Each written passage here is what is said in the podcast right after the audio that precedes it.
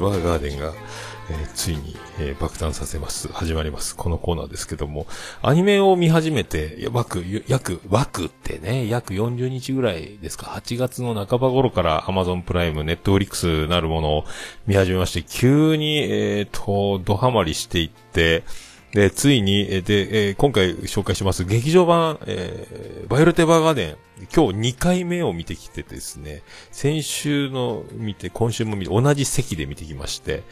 えー、もう、これは、で、あの、早めにもう片とこもう今ね、あのー、アップルポッドキャストでも、バイオレット・エヴァーガーデン、バイオレットで検索したらもういっぱい出てくるんですけど、で、先ほどこの収録日ベースで言いますと、えー、大場さんが北九州の片隅の、えー、公開収録ツイキャスで、あの、ミカラジオのミカちゃんと、えー、語るというですね、3枠ほど一気にやってましたし、えー、どんどんどんどんこれからも、えー、バイオレット・エヴァーガーデン、えー、語る人増えてくる。で、僕はアニメの知識というのも、えー、まあ、ビギナー中のビギナー、そして48歳、えー、アラフィフおじさん。で、あの、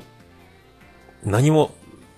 こういう経験のない中で、初の、えー、やつになりますので、えー、お手柔らかな感じで、大体で喋るので、大体でみんなと呼び方が違ったり、えー、あの感じの人みたいな感じになったり、誰だっけこの人みたいになるので、もうそんなにあの、欲しい情報は、えー、と、手に入らないかもしれませんし、えー、で、ネタバレも全開でやるつもりでもありますし、えー、だからもう見てしまった後に聞く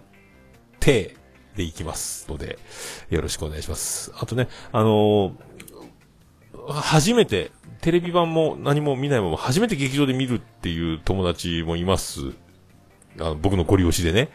で、えー、泣いとるということもありますのでね。えー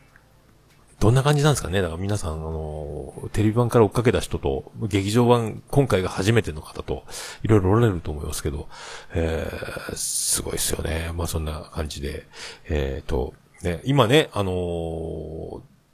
興行収入的には1位がテネット。で、えー、2位がバイオレット・エヴァーガーデン。で、劇場アベレージ、えー、劇場あたりの売り上げ1劇場あたりの売り上げではバイオレット・エヴァーガーデンが1。だからあの、劇場を埋めてる感じはバイオレット・エヴァーガーデンだということ。総合力でテネットが、ということに興行収入ではなっとるということですね。それでは、えー、まだ流れわかりませんが、始めまーす。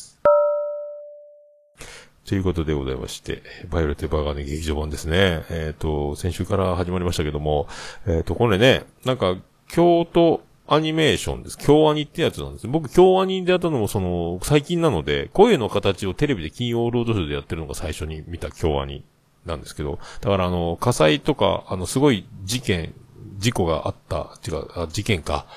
あの、後から知ることになったんです。僕ね、まだアニメ歴、ゴリゴリこのハマった歴というのがまだ2ヶ月も満たない感じなので、で、原作がライトノベルなんですかね？この、えー、赤月かなさんって方がね、なんか、一回、京アニなんの、なんかコン、コンテストみたいなんで、えっ、ー、と、なんか、賞を取った方らしいんですけどね。その方の作ったやつ、みたいなんですけど、えー、でね、これね、まあ、あの、今、頭の中にあるものを一気に喋っていきたいと思いますけども、あのオープニングが、あの、暗い道、舗装してない道が家に続く道をスーッとドローンで、ドローンで撮ってるかみたいな感じでずーっとその、どっかで見たことあるお家が出てきて、で、あの、時計の大きな古時計みたいなカッチカチってこう時計の、あの、振り子が鳴るような音とともにずっとそのドローンみたいな映像の視点から空からずっとその家の窓にスーッと入っていく、ハリーポッターじゃないですけど、窓の枠にスーッと入っていくところから始まるんですけども、だからあの、時間軸があれから、えっ、と、何年か経とれますよみたいな感じの、で、あの、始まるんですけどね。で、あの、デイジーですね、デイジー。誰と思ったんですよね、デイジーね。誰だよ、デイジーと思ったら、これが、あの、第10話かな。あの、で、テレビ版では一番、なんか結構みんな10話が一番感動したとかって言ってるんですけど、その、お母さんが病気でもう亡くなるからということで、あの、バイルドちゃんに手紙を頼んだっていうね、その子供の、えっ、ー、と、アンさん、アンマグノリアさんっていう方が、えっ、ー、と、この人がえっ、と、おばあちゃんになって亡くなったところから始まるんですけど、えー、これが分かった瞬間に、もう、これが開始5分ぐらいでみんな泣き出したとおなじみなやつなんですけど、ここでうーっとなって、わ、これ、え、だ、なに、ばあちゃん、お母さんなの？え、この人なの？この人、え、違う、あ、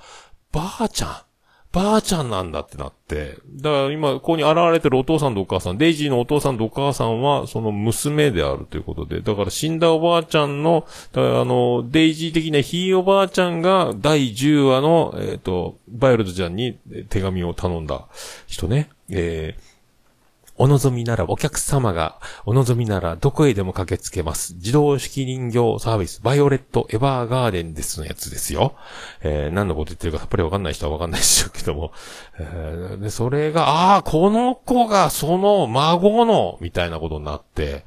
えー、そっからもう、急にうるうるうるうる来るんですけども。で、あの、それが、あの、アンさんね、その、亡く、おばあちゃんが亡くなった日なんですよね。葬式の後みたいな日なんですよね。そのお家にいるということで。で、あの、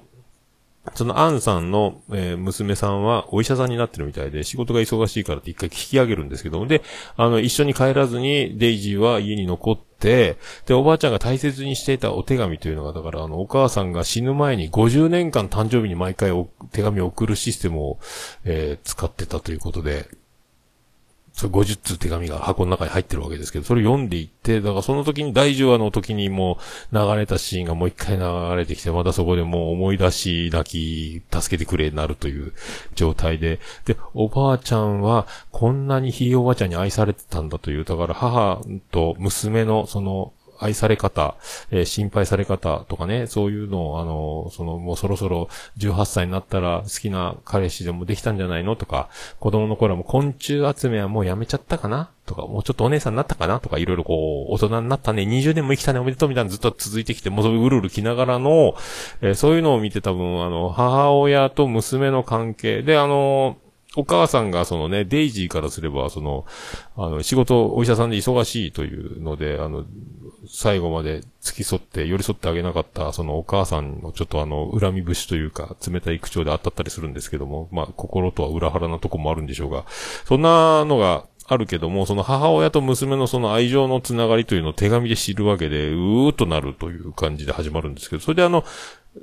サンルーム、ガラス張りの、あの、テラスみたいなとこが、そこの天窓、天井の窓が開いてて、そこから紙、手紙がふわーっと風に吹かれて天井に上がっていくんですけど、これがね、あの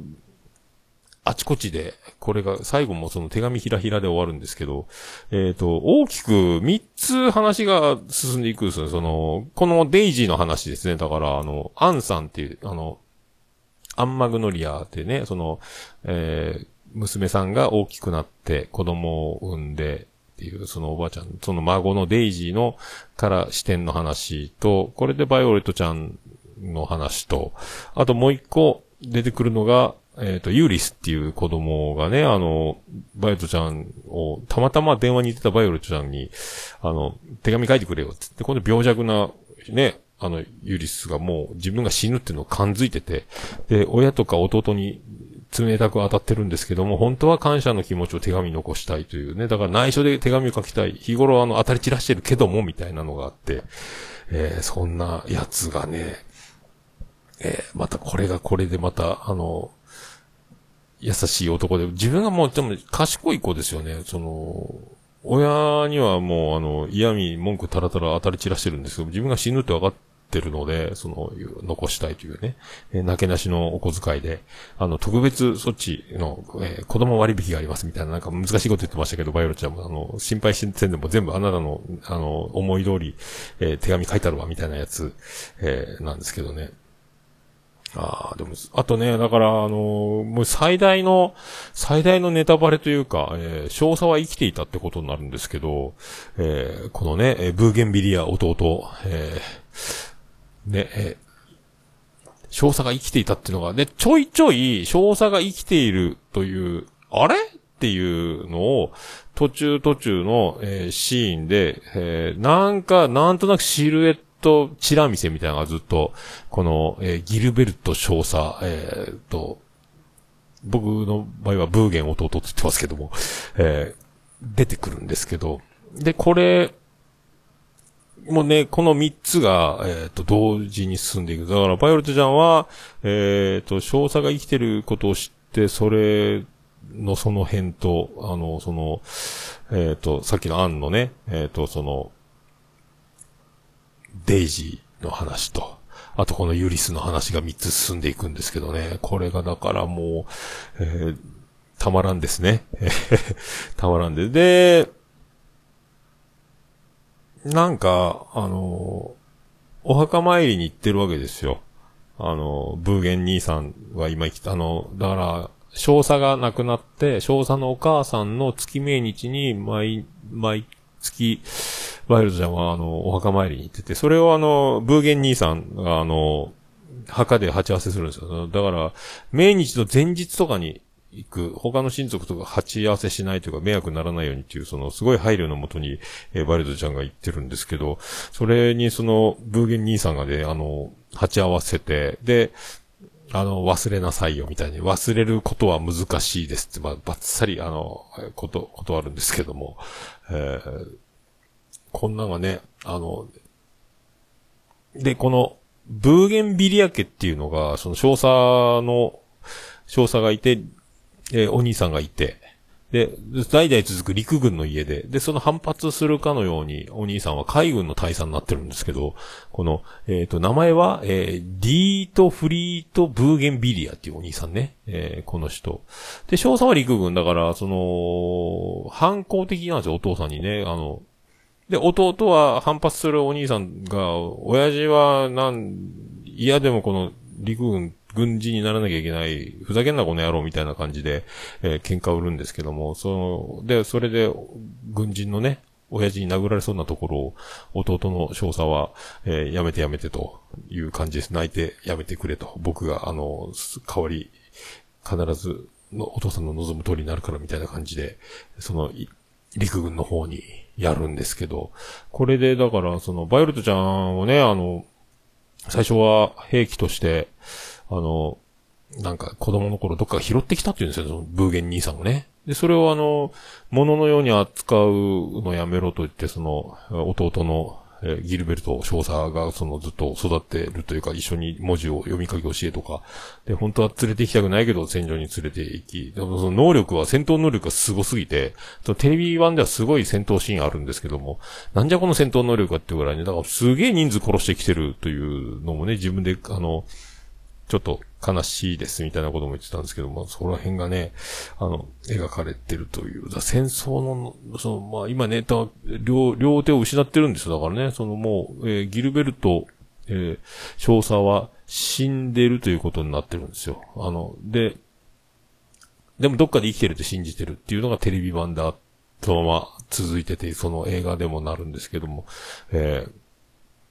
すごいっすよね。だから、なんか、結局、生きてたってなるのと、で、あの、い、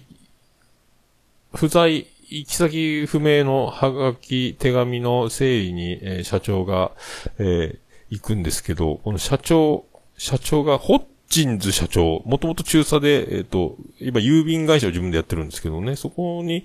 行って見たことある字を見て、そこで、これもしかしてってなって、えっ、と、少佐が生きてるかもってなったんですけども、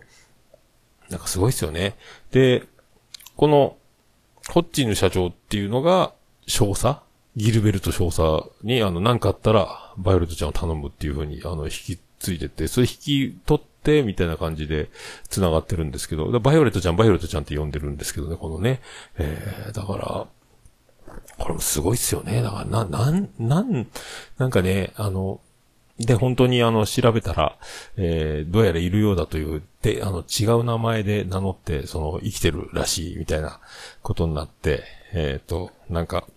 あの、なんすか、えっ、ー、と、何、何島だったっけ？えっ、ー、と、エカ、エカルテ島やったっけ？エカルテ島っていうところにね、えー、いたってなるんですけど、これもあの、どの、順番がもうぐちゃぐちゃになるんですけども、あの、これを追っかけていくけど、その、なんかね、あの、京アニならではというか、あの、なんか、僕も最近教わったんですけども、感情を表現するときに足の動きとか、あの、手の動きとか、あの、花びらの動きとか、なんか、その、で表現するっていうのがあって、社長さんが、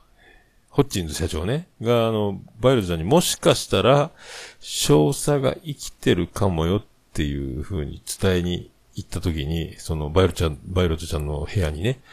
その時も、あの、裸足で、あの、足が、あの、足元が映るんですけど、その、社長の方に寄っていく時のその、心の、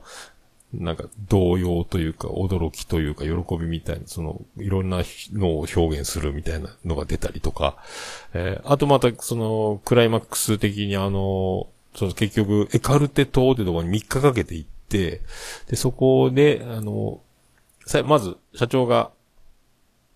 生きとったんかつって言ったら、もう会いたくないみたいな話になって、あのもう、俺は死んだんだ、みたいな。今はもう会うわけにいかん。あの、あの子を不幸にしてしまったのは俺だ、みたいな。バイオロジちゃんにはもう絶対会えないみたいな感じで、えー、言ってて、じゃあもう一回あの、出直すわって言ってたけども、もうバイオロジちゃんはその、外で待っとけって言われたけども、その、学校だったので、その子供、生徒の子供たちが校門に出てきて、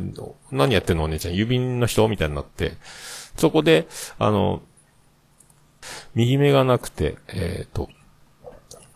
片腕がないみたいなことを、あ、間違いないわと思って、そのジルベール先生って方お元気なんですか？みたいな。そこからあの話を聞かせてくれてもう聞いちゃったんで、その待っててくれって待ってるだけで、その辺ちょっと散歩してこいよって言われてたけど、門の前でずっとうずくまって待ってたから、えー、社長さんがギルベルト少佐と話してる間に、その情報がもう入っちゃったから、もう生きてる、そこにいるって知っちゃって、で、でも会いたくないって言われて社長が引き返してきたら、それをもう振り切って、あの、会いに行こうとして、会いに行ったら土砂降りになって、なぜでしょう？で、土砂降りになるシーンもね、ちょっとずつ雨が降ってって、あの、こう、地面が濡れていく表現とかめっちゃ絵が綺麗なんですけど、えっ、ー、と、で、あの、ドアの前に来て、で、ドアの向こうに、少佐がいるという、そのドア越しの土砂降りの中のやりとりで、えっ、ー、と、あえんみたいなことをね、あの、不幸にしてしまったみたいな、もう会えんみたいになって、そこの時も足が映るんですよ。ドアの前で、あのー、こう、諦めて、あのー、去っていくみたいなところのシーンとかね。えー、あとは、あのー、部屋の中で、あの、薪で鍋、お湯を沸かしてるんですけど、鍋でね。お湯がぐらぐら沸いてるけど、あと何もまだ物も入れてないし、あの、お湯、火つけっぱなし、えー湧きっぱなし、あれ、なんとかしたらって思いながら え見てたんですけど、結局その、もう会えんから、えー、帰ってくれみたいな、あの、もうその、会うつもりはないっていう、その、わけのわからんごね、あの、もう自分は一回死んでるんだから、あの、ってことなんですけど、でももう生きてるってことがバレて、会いたいですって来てるのに、会わないってことになると、えー、取り乱すバイオレットちゃんも、その、荷物、カバンもほったらかして、あの、駆け出すわけですよ。もう、いなくなるわけですけど、まあそこであの、社長さんがあの、ドア越しに、大バカ野郎って叫ぶんですけど、そこの大バカ野郎の叫びがまあ素敵な、なんかもうあの、感情を揺さぶるというか、えー、めちゃめちゃ、あの、泣いちゃいますね、あれね。あそこのとこね。で、あの、その、日頃バイオレットちゃんとかで軽い感じの、あの、こう、男みたいなキャラクター、社長さんなんですけど、その感情的になるシーンがね、その2回ぐらいあって、あとはその、えっ、ー、と、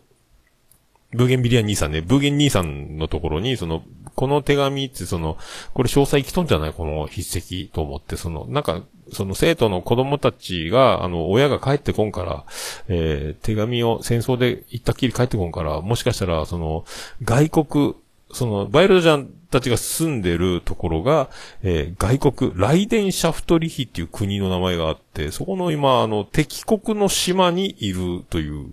えー、ことになってるんですけど、エカルテ島ってとこにそのね、少佐は子供たちに何か教え、学校で教えながらみたいな生活をしててっていうのがあって、そこに手紙を書いてくれないかって子供に頼まれて書いた字でそのわかるわけですけど、なんか、そのね、手紙を見せて、ブーゲン兄さんに、これもしかしたら弟のギルベルトちゃんねえのっていうのを言いに来た時に、あの、ちょっとあの、バイオレットちゃんのことで、えー、なんか頭に来る言い方をして、そこでもちょっと感情的になって、えー、ブーゲン兄さんの胸ぐらを掴むんですけど、胸ぐらを掴んで、この野郎ってやってたら後ろで部下が銃を構えて、あの、えー、トッジンズ社長を撃とうとするところを、あの、ブーゲン兄さんがやめときなさいって制止するというね。あの、だから言い方が悪い、僕の悪い癖みたいな感じで、その、もう認め、なんかだんだんだからあの、憎たらしい、あの、感じのキャラがだんだんこのいいやつにずっとちょっとずつ変化していくっていうのもまたテレビ版から見るとわかるんですけど、最初はね、あの兵器として拾ってきた女の子を、その弟の、えー、ギルベルトに、えー、やるぞ、もうあの、道具として使えみたいな、兵器として使えみたいな感じでね、やってきたバイオレットちゃん。えー、っていう流れでね、あお前に心配する権利はないみたいな感じを社長が言われて頭に来るわけですけども、えー、そんな感じのね、やりとり、えーそれからその、ね、会いに行ってダメでとかね。えー、それと同時に、それですごい嵐になって、えっ、ー、と、泊まるとこがなくて、田舎の島で。で、東大にいたら、東大が郵便局を兼ねてて、そこでモールス信号みたいな、あの、なんか、電報みたいなやりとりを、連絡が来て、えー、ユリスが既得になったということで、で、その約束してる手紙はまだ書いてないから、でも3日かかって間に合わないみたいな感じで、で、その同僚たちが、あの、カバーしてくれて、駆けつけて手紙を届けてくれるんですけども、で、最後はその、えっ、ー、と、ユリスの、あの、会いたくないって、もう、自分がね、痩せ細って変わり果てて入院して死んでいくから、あの、リュカっていう男のこう、友達にお見舞い行きたいけど、それを拒絶してて、でも最後にその手紙を書きたかったけど、バイオレットちゃいないので、最終的に電話を使ってあの、お話をしてごめんねとありがとうを伝えるみたいな、まあ、ここも、えー、ここも投げてくるんですけど、で、その、最終的にその、バイオレットちゃんに頼んでた手紙が、死んだらすぐ渡してっていうのがあって、で、お父さんお母さん、あの、楽しかったとか、キャンプとかご飯とかね、あの、野菜食べたら喜んでくれてたかな、お母さんとか。で、弟はね、あの、生まれてきた時嬉しかったとか、なんかそんなね、あの、いっぱい甘えなさいよとか、いうところがまたそこがまた、あの、悲しいやつね、泣いてしまうやつ。ここも、この辺もね、あの、たまんないんですけど、それのね、病室からなんか手紙、手紙なのかな？その、窓がファーっとまた飛ぶんですよ、最後ね。それと同時に、その、あの、デイジーか、が、あの、追っかけて、あの、この、おばあちゃんの手紙を書いてくれた、その授業、自動式人形サービスっていうのが、ちょっと調べに行くみたいなのがあったりして、それで、今も博物館になってたとかね、その、郵便車、えっ、ー、と、CH 郵便車だったんですかね。えー、そこに行ったら博物館になってて、そこに働いてた元郵便局員みたいな女の人が、おばあちゃんがいて、とか、それで、いろいろ見て、エカルテ島ってとこに行ったっていうのが分かって、またそこに行くみたいなね、その、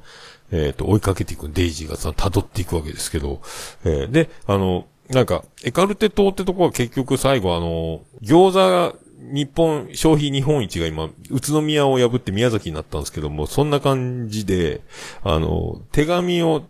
手紙を利用する率が、あの、国内ナンバーワンなのがエカルテ島だということで、そこで記念の切手が、ここでしか買えない切手があるっていうのが、そのバイオレットちゃんが写ってる切手があって、で、そこでこの、あの、親に冷たく当たったおばあちゃん亡くなった時にあんた娘のくせに、あの、全然仕事ばっかり明け暮れて、みたいなね、あの、忙しい大変なのは分かってるけど医者の仕事で、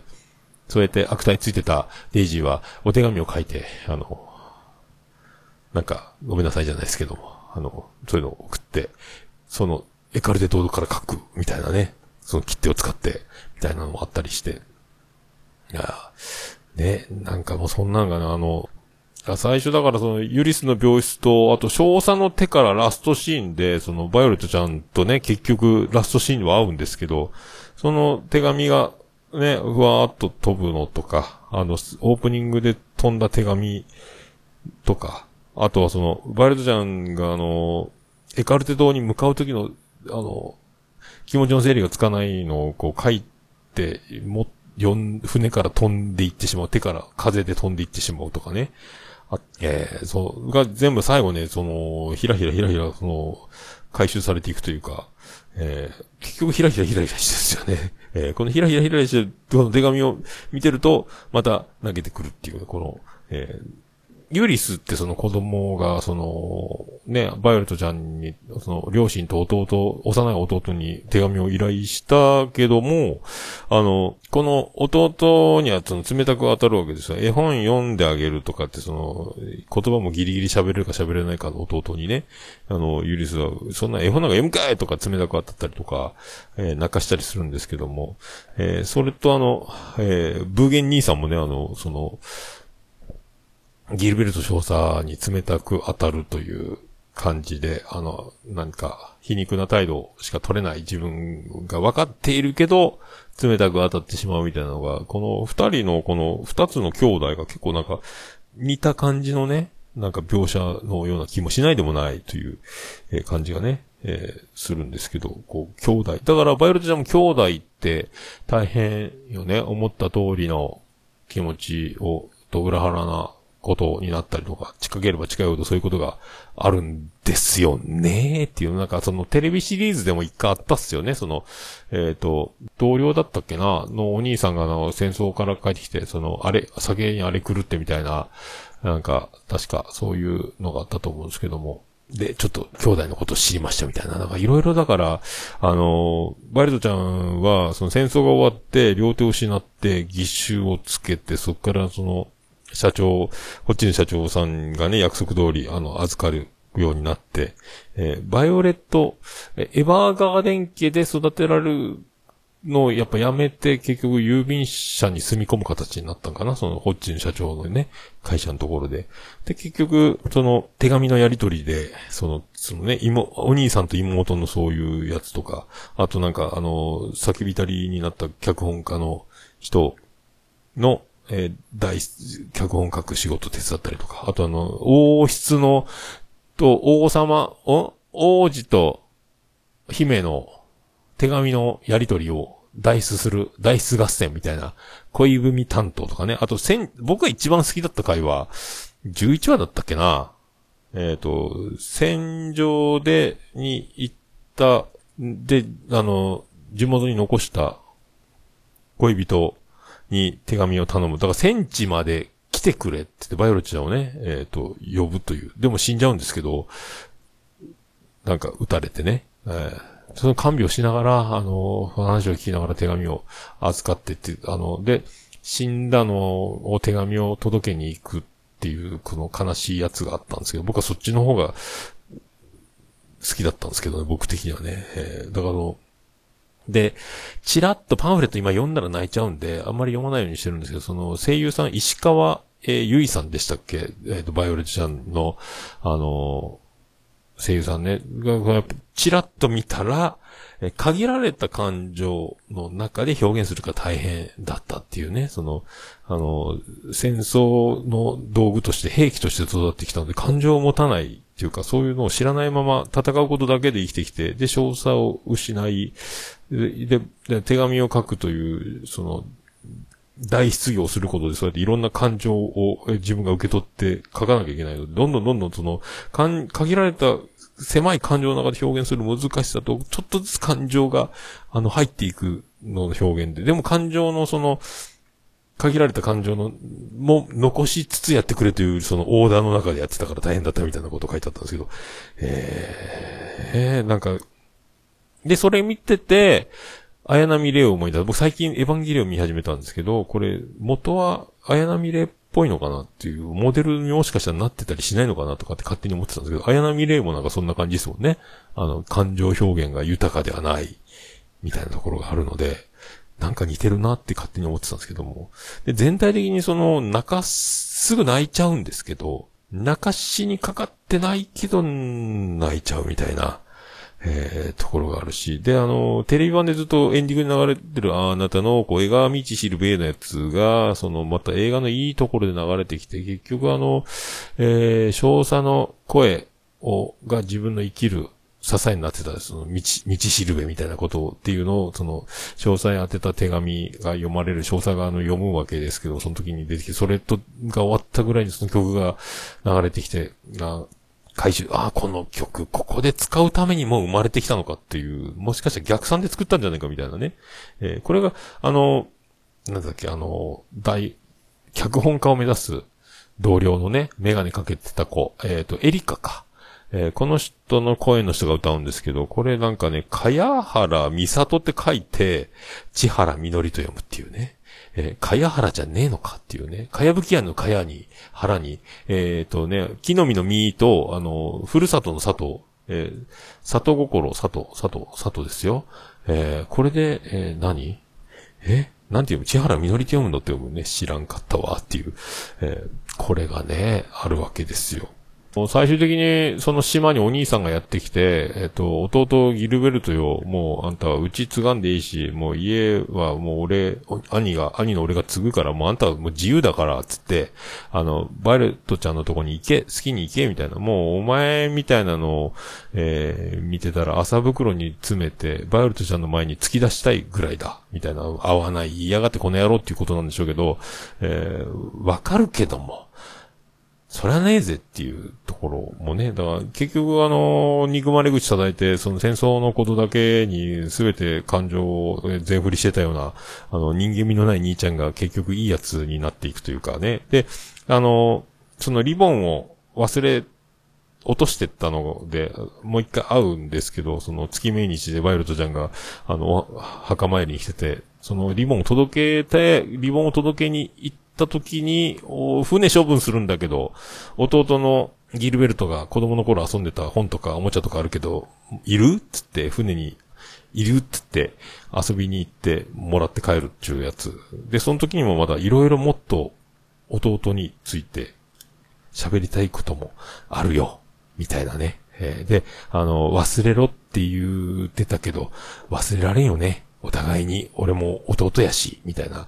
のとかね、だんだん人間味見せてくるやん、みたいなのも、その途中で描かれつつね、えー、すごいよね。少しずつ少しずつ、なんかそんなのもあるし、なんすか？あと一番、あの、最初のユリスって子が、その、お父さんお母さん弟に手紙書いたく依頼するときの、えー、そこであの、親指を立てるな、何？あれ、サムズアップっていうんですかね。これも、これもなんか、最後の最後で、そのデイジーがエカルテ島に行って郵便局でここで有名なドールがいてってバイオレットエヴァーガデンの話をして、で、切手を見せる。この、この切手はここでしか買えないよ、みたいな、使ってないよ、みたいな切手を見せるんで、そこでも親指をその郵便局員のおいちゃんがサムズアップですか、親指立てるんですけど、これでデイジーもそれに答えてニコッと親指を、もうだから、あの、親指を、えー、そのサムズアップすれば、もう、もう泣きそうになるという図式がもう植え付けられちゃうんですけどね。えー、すごいっすよね。なんか、そんなのもありましたし、あとはやっぱあの、京アニのその絵の凄さ、ラストシーンは、その、海の光る感じと透明な感じと、の表現がすごいんですよ。結局あの、弟よ、あの、自由になれ、なった。で、お前、はい、行けあの、バイルドちゃん、行っちゃうぞって言って、もう船出港してるんですけど、バイルドちゃんもだから会わずに帰ろうとして、帰っちゃって、船出港して、だいぶもう絵的には遠くへ行ってるんですけど、えっ、ー、と、最初にあの、子供たちが、あの、その、ギルベール、ジルベール先生のことを話すときに、すごい、あの、片腕ないし、片目ないけど、めっちゃ足が早いのみたいなことを言ってるんですけど、それを裏付けるかのように、その、山を駆け下りて港まで走っていくときの、それは早いこと早いこと、えー、その、ギルベルト少佐の足の速さ。で、あの、斜面を、あの、こけながら、前回りしながら、えー、たまにはジャンプで、その、傾斜を飛び降りながら、あの、海に向かって、バイオレットを叫んだら届かないやろって距離でもう聞こえちゃうっていうね。で、もう、船は遠いところに行ってるから、バイオレットって叫んでも、まあ、えんし、姿も見えんでしょうが、もう聞こえちゃったんですよね、バイオレットちゃんね。そしたら、あの、えっ、ー、と、船を飛び降りて海に突っ込むんですけど、海に飛び込むんですよ。海に飛び込んで島に戻っちゃうんですよ、自力で。まあ、もともと軍人なんでね、お手の物なんでしょうけども。なんか、船の後ろに、まあ、船でいう表と友川って言うんですけど、あの、後ろの方から飛ぶので、これ飛距離間違ったら、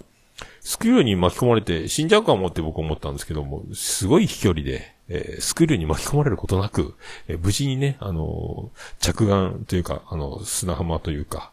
え浜辺というか、岸まで島に行けて、ラストシーンはだから、少佐と、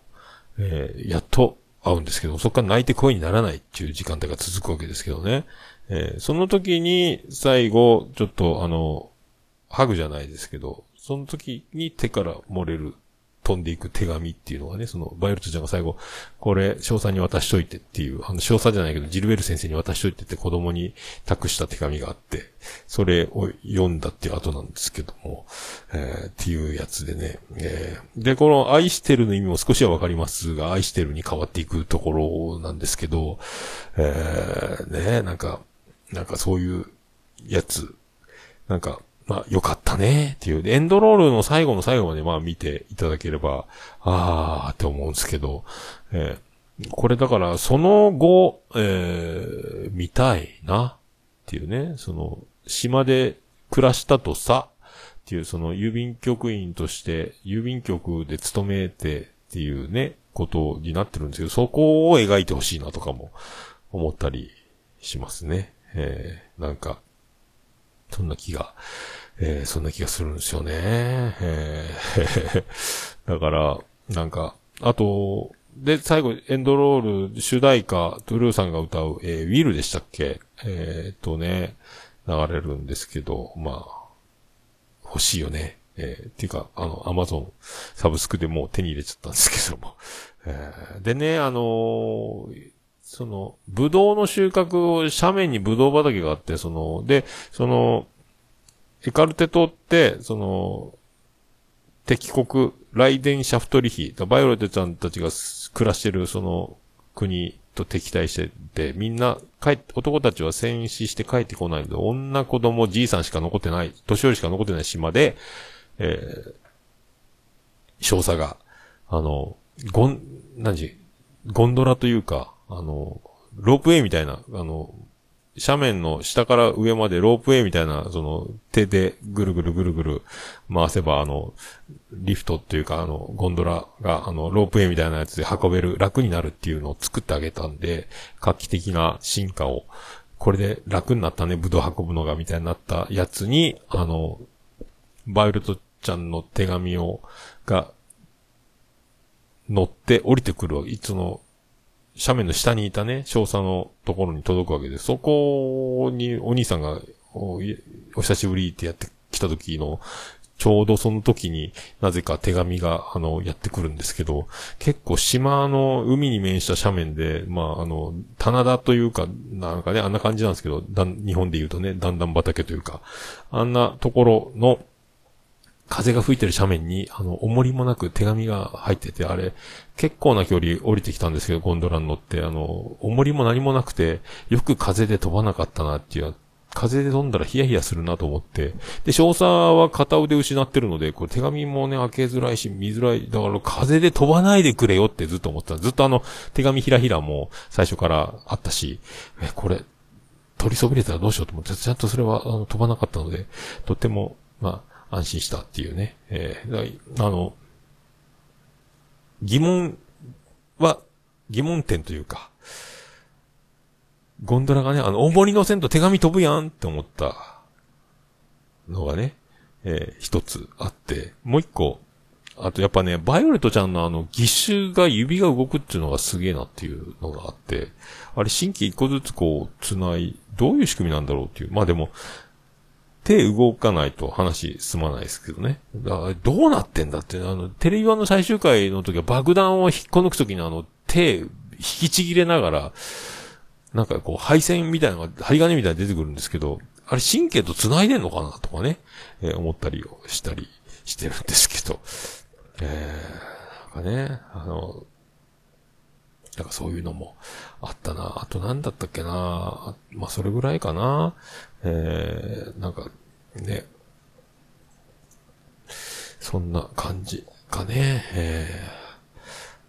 ー、そんな感じですか。まあそんな感じだと思うんですけどね。あとだから、その、ライデンシャフトリヒって国これ、実際あるんですかね？架空なんですかね？名前がすげえよね。なんか、ハインリッヒの法則とか、水平リーベ僕の船みたいな。何輪がある？えみたいな、こう、そういうなんか、えー、ね、えー、なんかペリー、ペリーがやってきたじゃないですけど、水平リーベ、なんか、そういうなんかね、あの、変わった発音だな、なれんな。ドイツ系なんですか？これ確か。えー、とか思いますけど、確かそんなやったですかね。えー、こういう感じ、えー、ね、あの